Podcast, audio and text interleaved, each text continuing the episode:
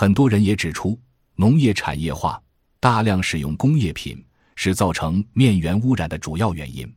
只要工业资本再继续扩张，生产出这些工业品让谁用？难道主管部门不知道这些工业品会造成环境污染吗？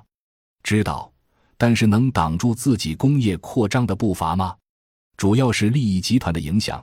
那协调利益集团是谁的事？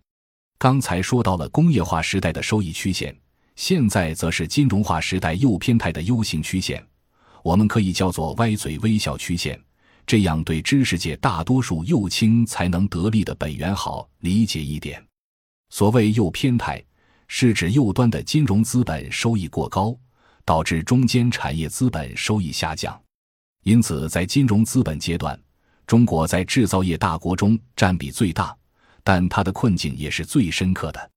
左端的是收回了资源主权的俄罗斯、伊朗、委内瑞拉，他们曾经借着金融资本增加流动性，得到搭便车的机会。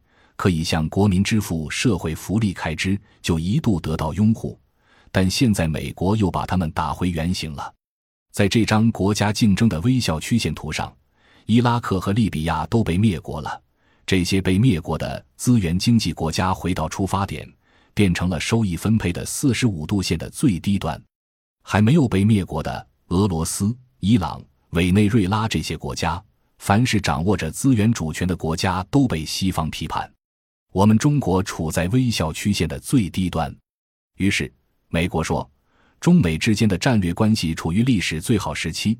其实是因为中国在这里微笑曲线的底端，向人家的金融资本经济做出了巨大贡献，向另一边资源主权国家也做了贡献，所以战略关系跟两边都好，也就是双重贡献。这就是我们现在的地位，因为中国有城乡二元结构。农村是劳动力蓄水池，城市产业资本一旦遭遇危机，大量的劳动力解雇就回流农村，这就是汪辉讲的机会不公平，不仅是二次分配不公平，能力建设不公平，因为二元结构体制条件下，百分之八十的人属于非合同雇佣，处在灰色地带，城市还能够对乡村随意转嫁成本，劳动法为什么成了一纸空文？因为只有这种方式才能转化危机。任何国家大学生就业都希望去银行。金融资本集团为什么能够收益高？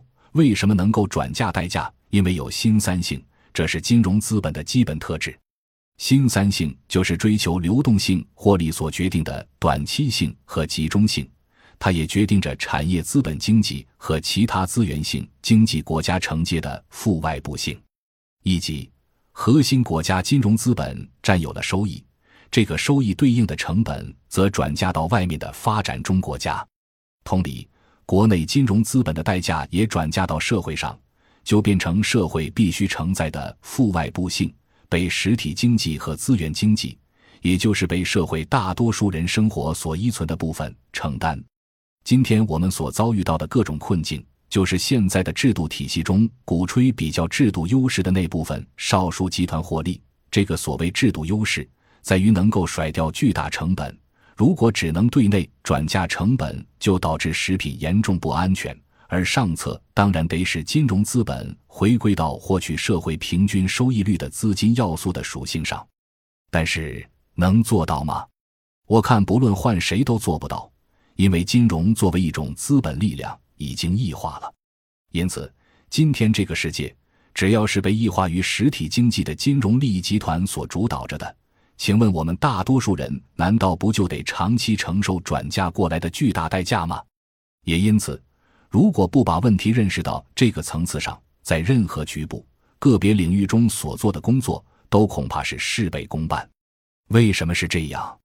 实际上，从二十世纪六十年代开始，一直到当代。根据世界银行的数据，随着人口的过快增长，人均真实 GDP 每十年下一个台阶。那什么经济在上涨呢？虚拟资本上涨快，以美国为首，从二十世纪七十年代开始转型，形成比较制度优势，带动全球化出现的是金融资本的过快增长，金融虚拟化由此发生。从一九九零年到二零一零年二十年的变化。世界资本市场总值一九九零年是 GDP 的六倍，现在是十五倍。金融资本的新三性决定，它一定是全球扩张的。客观来看，世界一九四四年放弃金本位制的时候，保留了美元兑付黄金制度；一九七一年美元也放弃兑付黄金以来，货币信用的唯一来源就是政治军事强权。二十世纪八十年代，随金融资本扩张的新自由主义经济问世以来，美国到现在为止仍然是世界最大的金融资本集团。接着是欧盟衍生出的欧元资本集团，然后是日元集团和英镑集团，这些是主宰着世界金融资本全球化的几个大的集团。希望各位，特别是从事社会工作的朋友们，经常关注一下宏观形势，可能会了解世界为什么是这样。现在比较新的全球挑战性的项目就是 TPP，其最主要的本质是核心国家在新殖民主义时期构建的治外法权。要求跨国公司在国外投资不能按接受国的法律处事，而是按照符合跨国公司掌握制度变迁内在利益要求的所谓国际裁判。发展中国家保护自己本土资源和经济主权的法律政策都得放弃。当年通过民族革命建立的国家，一般都把跨国资本集团的财产收为国有，以此建立了支撑民族国家上层建筑的国有企业。但今天在 TPP 面前都要重新跪拜。据说为了公平竞争，必须取消任何政策优惠。货币权是一个国家的核心经济主权，但金融资本流动要求无国界限制。TPP 要所有接受外资的国家放弃核心经济主权，那就得是金融无边疆。总之，TPP 内在体现了属于新殖民主义的三大治外法权：一是金融资本自由流动。二是跨国公司不受接受外资国家的法律约束，投资所在国法律对他没有用；三是发展中国家的国有企业不得优惠。这三个是今天 TPP 的要害。可见，TPP 根本不是什么一般商品自由贸易，那是早期的二战之前老的帝国主义列强所争论的问题。今天中国没有加入 TPP，应该说是一个很有意思的现象。据有关测算。中国不被纳入 TPP，美国得到的利益每年不过区区几百亿美元，而一旦中国按照 TPP 的条件被纳入之后，则美国的获益会陡然上升到几千亿美元。下图说明，其实全球化危机最大的影响是社会危机爆发，社会冲突在西方爆发，在美国也爆发，直接影响是美国现在不得温饱的人口从百分之九增加到百分之十九了。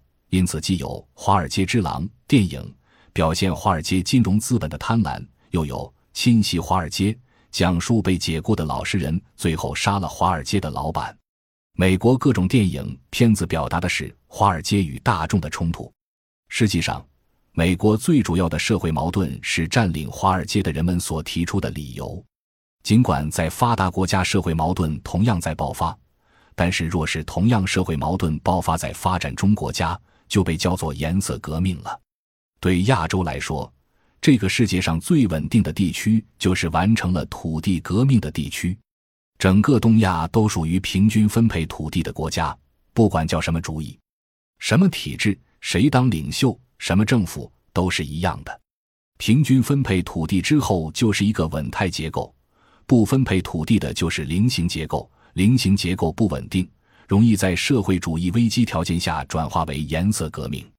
印度土改是合法的，进展有限，于是有部分农民走向暴力革命，建立了革命武装，就是毛派游击队。农村地区白天是政府的，晚上是他们的。下图是我在印度游击区考察的照片，白天和平共处，晚上警察所长关门，游击队长管事。大量无地农民流入印度贫民窟。